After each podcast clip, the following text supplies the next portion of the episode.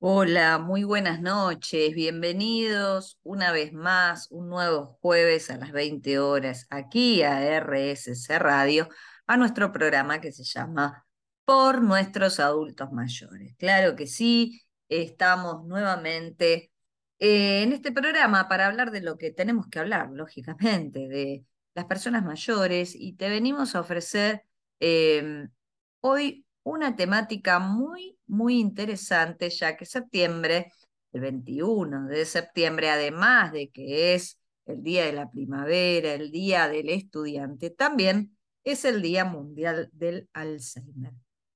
Por eso, hoy vamos a dedicar nuestro programa al Día Mundial del Alzheimer y vamos a tener de invitada a la eh, especialista, licenciada Mónica Lupani, ella es psicóloga y eh, trabaja en todo lo que es la estimulación cognitiva de eh, personas mayores y en particular con personas que tienen Alzheimer. Así que hoy vamos a ver realmente todos los signos, todos los síntomas, a qué nos estamos refiriendo con el Alzheimer, cómo detectar si realmente uno eh, tiene que hacer la consulta al médico porque eh, está teniendo algún tipo de deterioro cognitivo que hace que nos olvidemos eh, algunas cuestiones en la vida y cuándo ese olvido es benigno y cuándo no. Este, y para eso, bueno, lógicamente hoy vamos a entrevistar a la psicóloga Mónica Lupani, eh, quien por supuesto es miembro de la Fundación eh, Rafam Argentina y Rafam Internacional y es especialista además en esta temática tan, tan interesante. Un programa para educarnos y para hacer prevención primaria. Y para ello te cuento también que este es el programa número 81, ¿sí? y estamos muy felices de poder llevarlo adelante con continuidad, con variedad de temas, eh, con especialistas que nos acompañan para, para que vos puedas ahí en tu casa eh, estar atento a todo lo que eh, tenés que saber, ¿sí? Que es cómo vivir la vida en una forma activa y saludable eh, y si aparece alguna cosita media rara que puedas detectar ¿sí? Eh, a tiempo eh, ese problemita y que puedas consultar al médico. ¿sí? Y como te decía, en, este programa número 81, mm, te voy a pasar nuestro WhatsApp de la fundación para que te pongas en contacto con nosotros y que quizás puedas contactarte también con Mónica Lupani para hacerle alguna consulta. Y como te decía, nuestro WhatsApp de la fundación es el 11 5742 0524. Sí, sí, escuchaste muy bien. Toma el, el avirome, toma un lápiz, un papel y registralo. 11 5742 0524. Y si te queda más cómodo enviarnos un mail, con una consulta también lo puedes hacer a rafamcapacita.gmail.com. Claro que sí, eh, te recordamos todos los jueves a las 20 horas aquí en RSS Radio. Hablamos de todo lo relacionado a las personas mayores. Acordate que Rafam es la única red de actividad física para adultos mayores en el mundo. Eh, somos una organización que trabajamos por, para y con las personas mayores y tratamos de eh, tener temáticas que realmente em, educan, previenen y promueven, eh, por supuesto, una vida activa y saludable en esta etapa de la vida, en la cual todos algún día vamos a transitar, si Dios quiere, y la idea es que en esta etapa vos le pongas vida a tu vida. Eh, por eso no te voy a dar más charlas, ¿sí? Y vamos a arrancar con este programa, el programa número 81, porque vamos a hablar de Alzheimer. Y ¿sabes qué? Antes de que me olvide, vamos a ir a escuchar muy buena música y enseguida nos encontramos con Mónica Lupani. Dale. Qué buena música, siempre arrancamos con todo. La verdad que estamos recontentos de nuestro operador que nos acompaña cada jueves con estos temas musicales que son fantásticos. La semana pasada te pasaste, operador, y esta semana no te quedas atrás. La verdad que eh, es un placer escuchar estos temas musicales de todos los tiempos, de todos los cantantes, de todos los ritmos. La verdad que es fantástico. Qué nivel, ¿eh? Qué nivel. Y bueno, y aquí estamos, eh, como te anticipé en el bloque anterior, estamos con una invitada muy particular. Ella es Mónica Lupani, es psicóloga y es especialista en Alzheimer. Y hoy vamos a dedicar el programa este, este, a esta problemática tan particular porque el 21 de septiembre es el Día Mundial del Alzheimer. Mónica Lupani, muy buenas noches, bienvenida a RSC Radio por nuestros adultos mayores. ¿Cómo estás, Moni?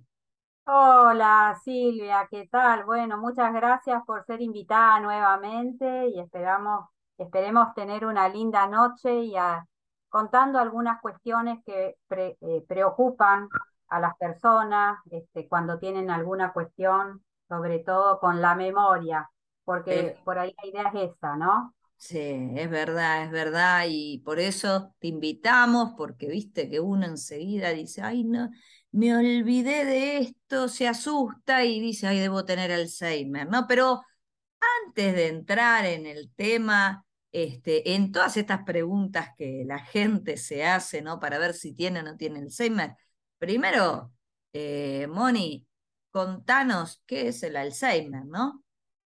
Bueno, qué bueno, porque en realidad hay mucha confusión respecto a esta temática.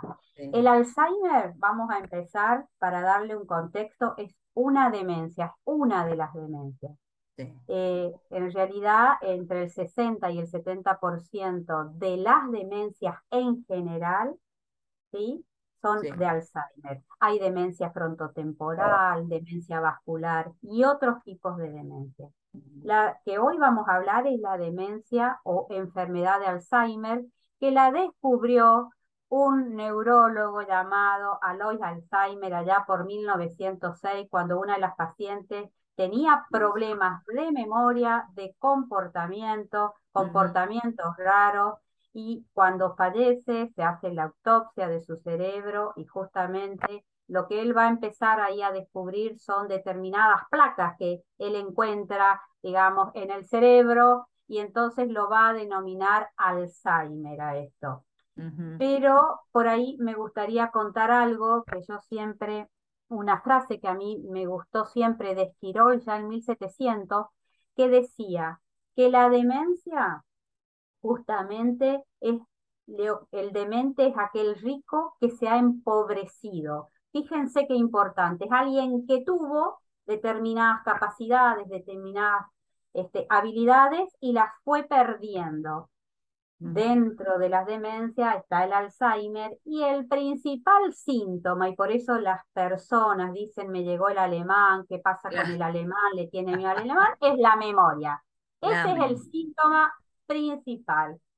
Y entonces me parece este, importantísimo poder pensar que es un síntoma, pero el tema de la memoria, el fallo en la memoria, es importante saber de qué se trata, por qué tenemos esos fallos en la memoria.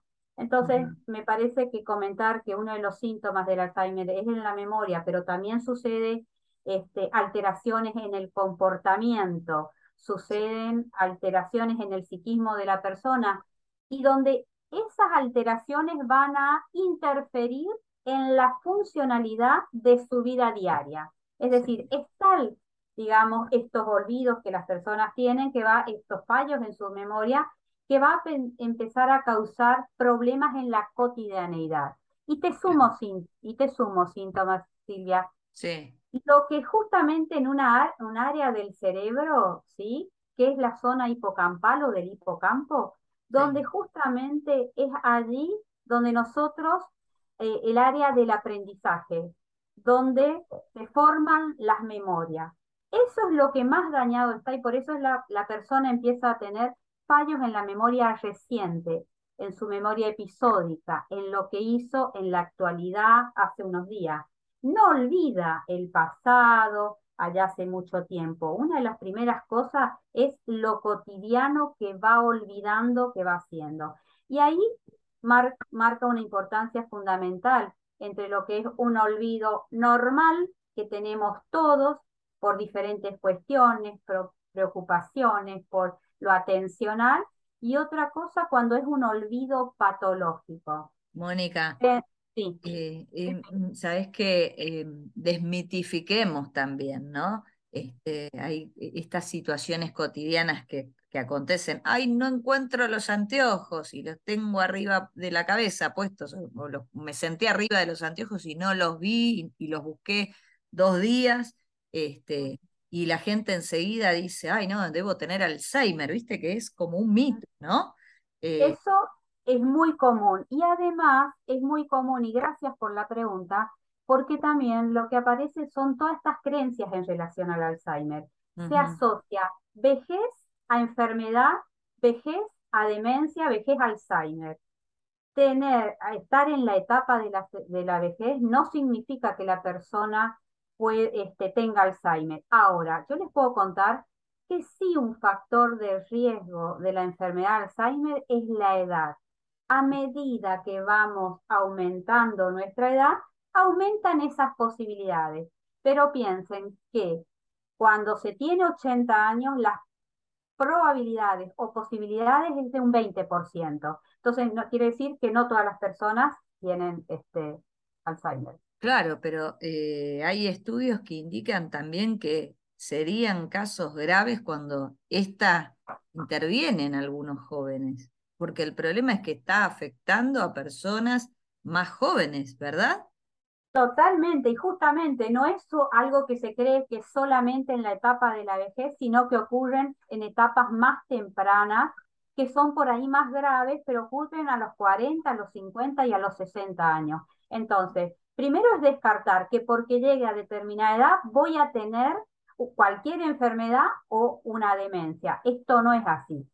Pero pensar eso hace muchas veces que retrasemos una consulta adecuada, oportuna y a tiempo para saber de qué se trata ese problema de la memoria. Yo siempre digo, si nos hacemos análisis de laboratorio para ver si tenemos la glucosa, los triglicéridos, bien o si tenemos diabetes, presión arterial, hacemos un estudio, ¿por qué no hacer una consulta oportuna cuando hay un fallo o tenemos una queja subjetiva de la memoria? Y serán los profesionales quienes van a llevar a cabo una serie de estudios. Y digo serie porque empieza todo un ABC de el camino a recorrer con esa primera consulta por estos fallos o aquellas cosas que nos preocupan. ¿Me preocupa? Me ocupo entonces de hacer una consulta y será justamente el profesional quien me dirá, ¿sí? ¿Qué tengo que hacer? Tal cual, esto de la prevención, ¿no? Prevención primaria, eh, cuando algo no funciona bien o sentimos que no estamos funcionando bien, ¿no? Eh, consultar al médico para poder prevenir, lógicamente, y si se detecta que hay alguna problemática, lógicamente, bueno, comenzar con el tratamiento adecuado este, en una forma oportuna, precisamente para seguir viviendo más y mejor, ¿no?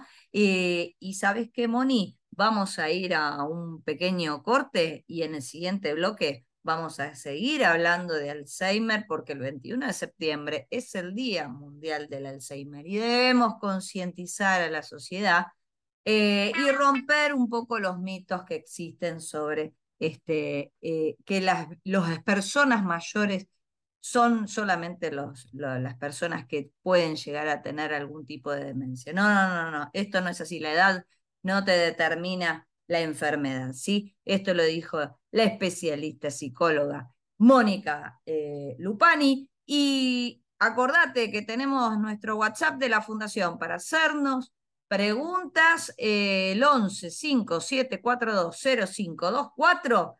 Eh, apúrate, te lo repito, 11 5742 0524. ¿Por qué? Porque en el bloque que viene seguimos con Mónica hablando del Alzheimer. Dale, vamos a escuchar muy buena música, no se olviden, ¿eh? Enseguida volvemos.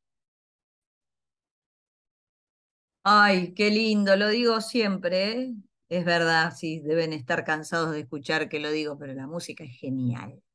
La música que nos acompaña hoy es fantástica y además está llena de recuerdos. Así que esto es muy bueno, ¿eh? es muy bueno, hay que eh, estimular este, la memoria, la atención, la concentración, hay que estimular a la neurona ¿sí? toda la vida. ¿Y por qué digo esto? Porque hoy estamos hablando del Alzheimer con la psicóloga eh, Mónica Lupani, que es miembro de la Fundación Rafam Argentina y Rafam Internacional. Y ¿sabes qué? Vamos a preguntarle a Mónica. Mónica, eh, ¿cuándo los olvidos son benignos o patológicos? Bien, este, me parece que justamente esto es algo nodal, que justamente veníamos hablando de esta consulta a tiempo para saber cuando un olvido es benigno, eso que ese olvido que los tenemos todos cotidianamente y cuando es patológico. Por ejemplo, el olvido benigno es la dificultad justamente de recordar datos relativamente poco importantes.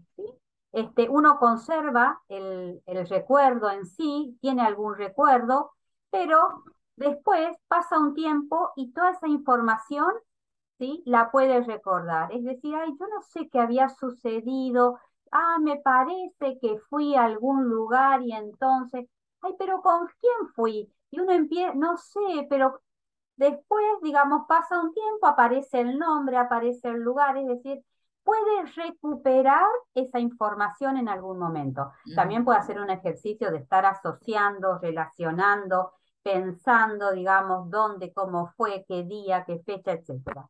Ahora, cuando hay un olvido patológico, la dificultad que aparece es recordar lo importante, salir de una charla y no saber de qué se habló, no saber el contenido. Sí, ah, ¿dónde estuviste? Sí, ¿y de qué hablaron? Y hacer como una laguna, un blanco, digamos, la persona olvida una situación completa, pero no la recupera, no la recupera, digamos, ¿sí? En cambio, aquel que tiene un medio benigno da algunas vueltas y después se acuerda. Y esto estaba pensando en esto que decía Silvia también. Nosotros olvidamos los anteojos, donde dejamos determinado objeto en la casa, las llaves, cuántos dolores de cabeza nos da esta llave, pero empezamos a desarmar eso que hacemos este, nosotros de forma automática y la encontramos. Las personas no la encuentran porque además van a buscar a lugares que no, no podrían estar. Y aparte, este, por ahí eh, eh, le ponen más atención a buscar por todos lados y menos se encuentran, ¿viste? Sí, seguro, y además van a otros lugares que no son posibles. Y también ahí me da pie para decir otra cosa. Sí. Eh, este olvido patológico es cuando la, la persona, digamos, ¿sí? Empieza a hacer cosas fuera de lugar o a destacar cosas en lugares, este, por ejemplo, poner un zapato, que aparezca algo en la heladera insólito que no estaba pensado para que sea para la heladera, que se refrigere un zapato o las llaves, ¿no? Entonces, hay cuestiones que uno tiene que, una cosa es si la persona vive sola y otra que están con otras personas para darse cuenta. Por eso, una de las preguntas que en general, y esto es para el público en general, que cuando uno le hace este, una pregunta a, las personas en relación a sus olvidos, siempre se le dice también, si no se, le pregunta si no se olvidó, digamos, si no se perdió en un lugar conocido, si no se desorientó. Las personas en general dicen, sí, salí de casa para ir al trabajo, para ir al grupo, para ir a un lugar conocido, no estoy hablando de un lugar desconocido, conocido y no sabía para dónde arrancar, son segundos, no sabías y se da cuenta, no sabía si era para la derecha, para la izquierda, no sabía a un lugar conocido, al trabajo, por ejemplo, ¿no? Son segundos donde nos va dando datos, pero por eso es tan importante esa consulta, digamos, para que los profesionales puedan justamente detectar. Y dos cositas más simplemente digo, el olvido patológico, muchas veces la persona minimiza lo que le pasa, como que no le da importancia. En cambio, la persona que tiene un olvido benigno, justamente está consciente, más consciente de su déficit y aparece una queja subjetiva que está teniendo un problema y algo se debería hacer por esto, ¿no?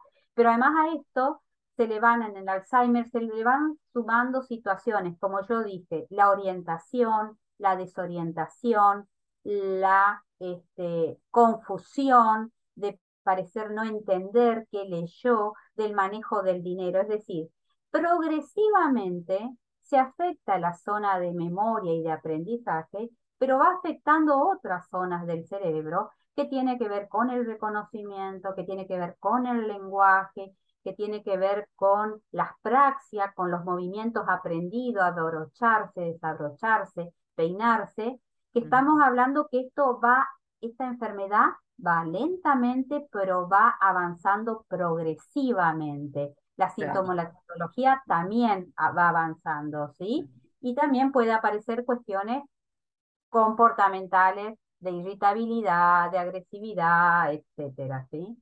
¿Y qué hay que hacer entonces cuando te empezás a olvidar de las cosas?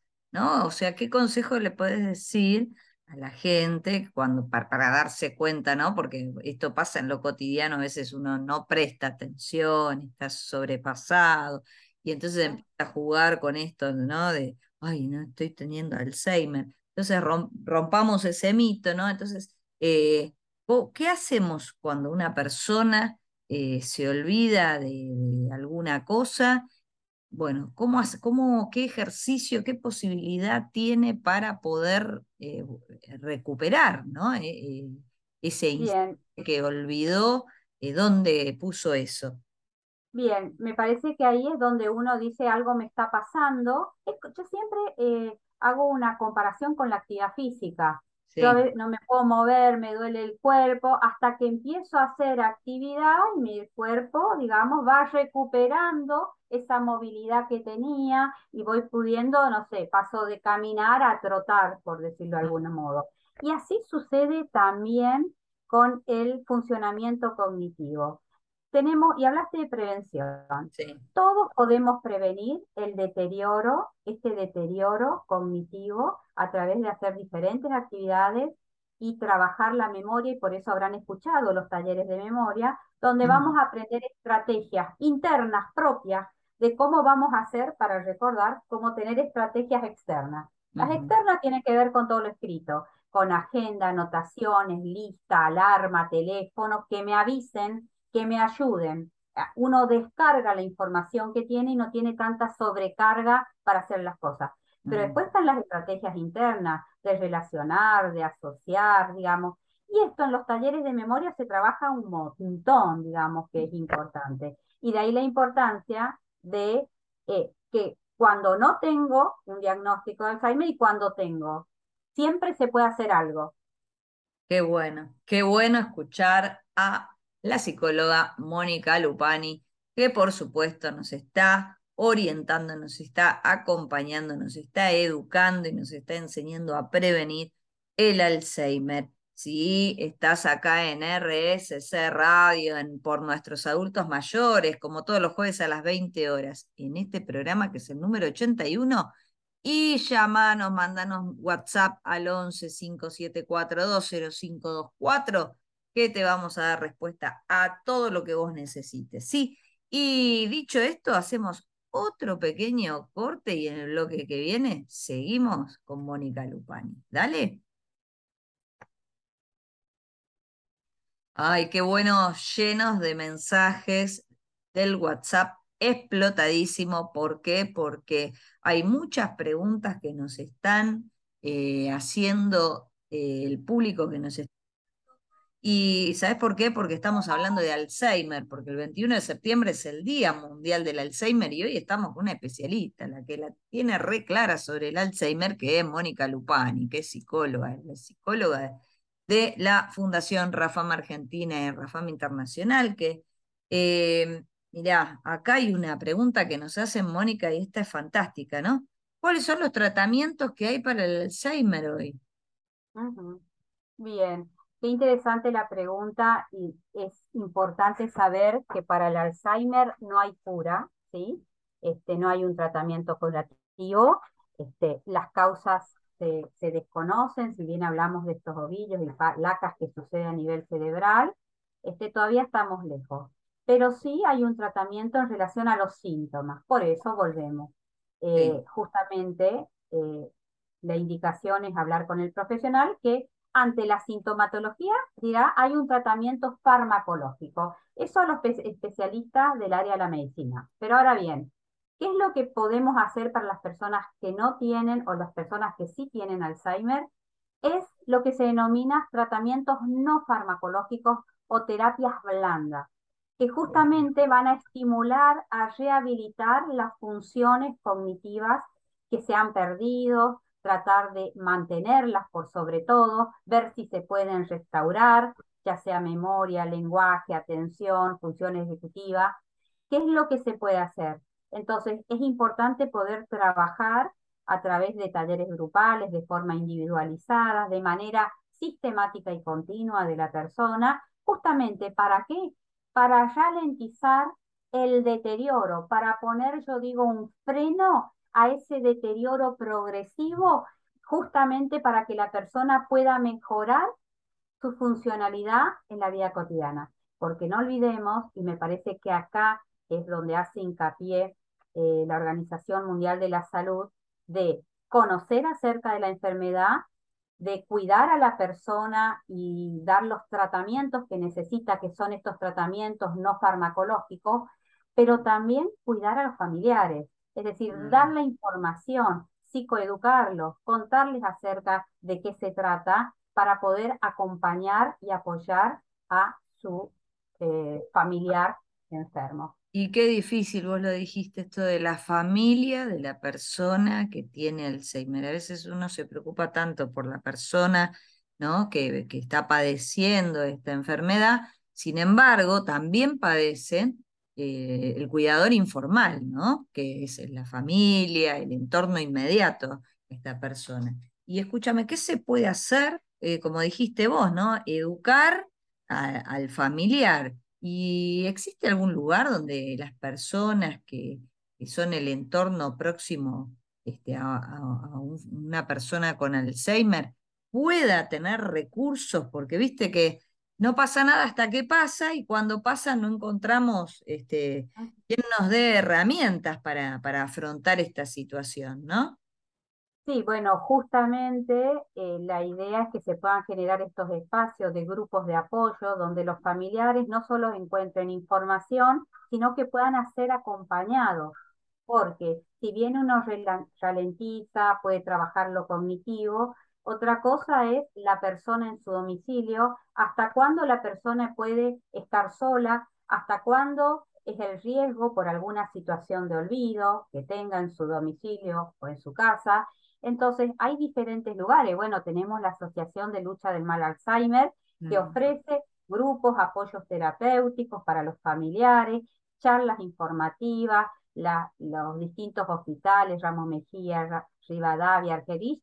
Hay lugares donde hay espacios y hay que buscar esos grupos. Hay que buscar en la zona cuáles son lugares. Hay que también empezar a hablar, hay que empezar a decir conocen, saben, a los mismos profesionales pedírselo y hay en muchos lugares que las actividades para los familiares son gratuitas.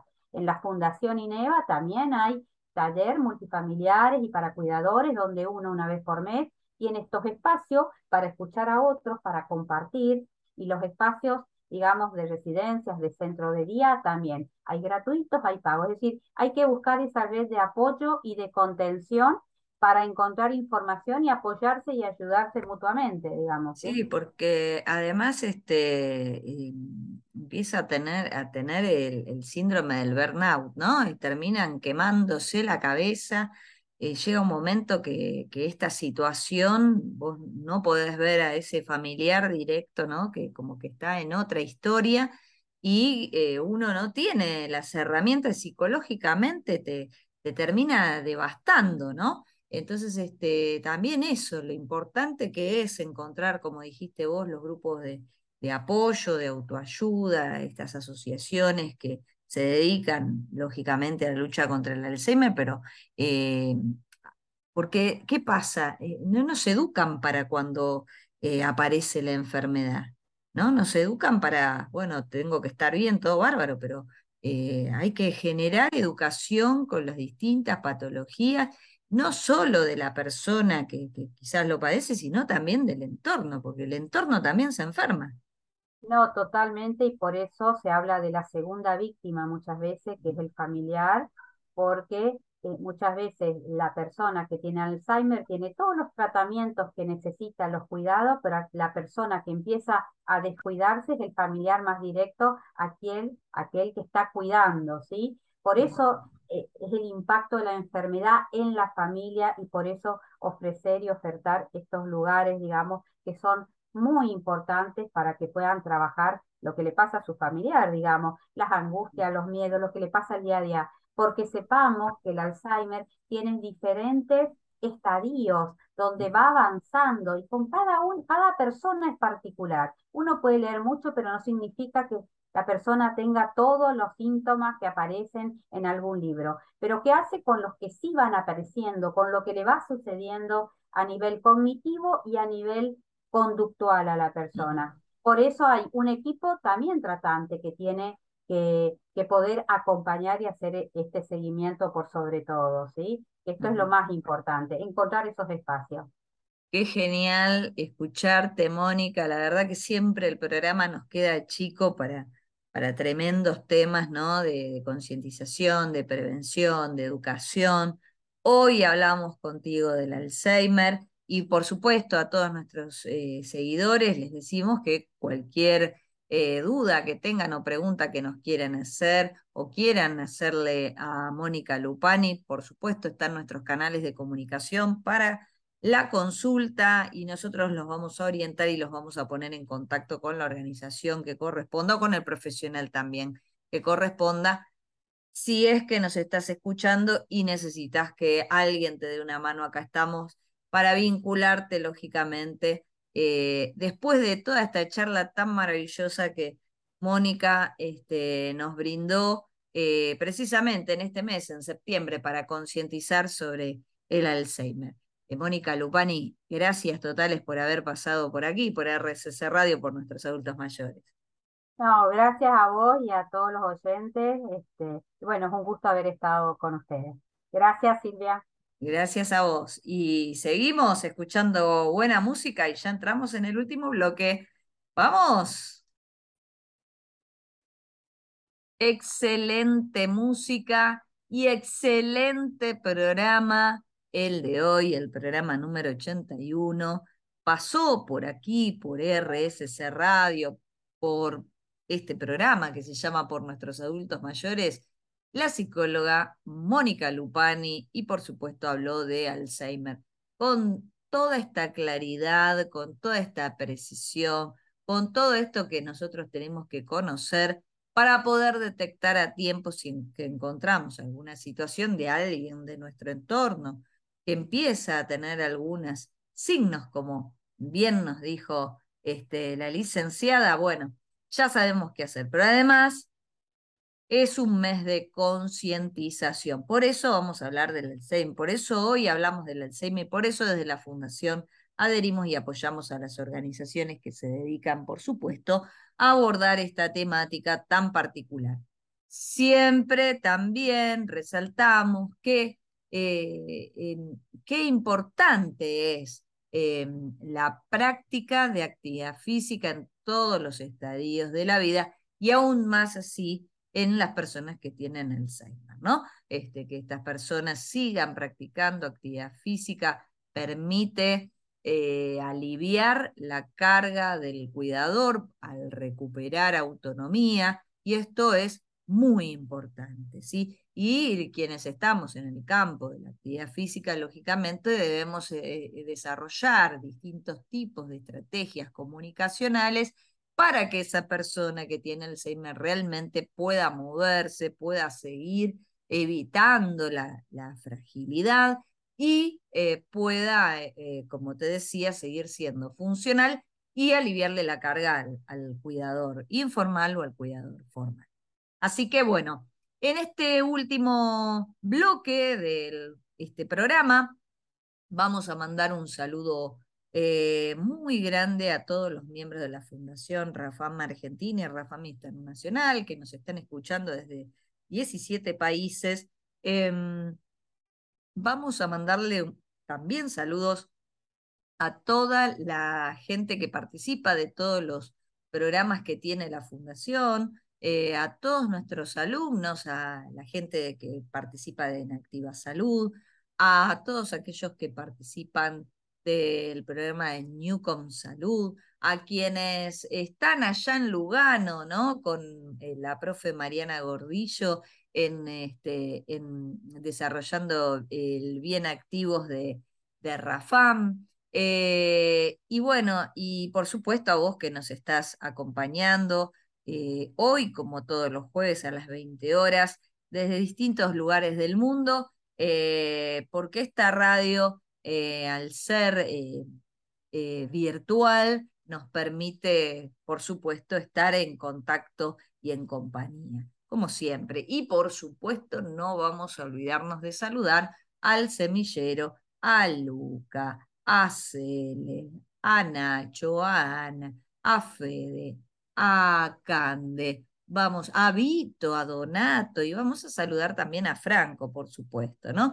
Eh, un saludo muy especial también a nuestro mentor, a Guille Petruccelli, que nos generó este espacio, nos dio este envión eh, y nosotros estamos, pero sumamente agradecidos eh, por el espacio, por el reconocimiento de parte de él, para que nosotros nos atrevamos a hacer radio como todos los jueves a las 20 horas aquí en RSC Radio. Y bueno, dicho esto, los vamos a esperar, por supuesto, la semana que viene, sí, a esta misma hora, repito, jueves a las 20 horas. ¿Sabes dónde? En RSC Radio en este programa que es único, inigualable, que se llama Por nuestros adultos mayores. Así que nos escuchamos y nos hacemos muy buena compañía la semana que viene. Que tengan una excelente em, jornada, una excelente semana y a no olvidar ¿eh? que hay que mantener una vida activa para estar saludable siempre. Hasta la próxima. Chau, chau.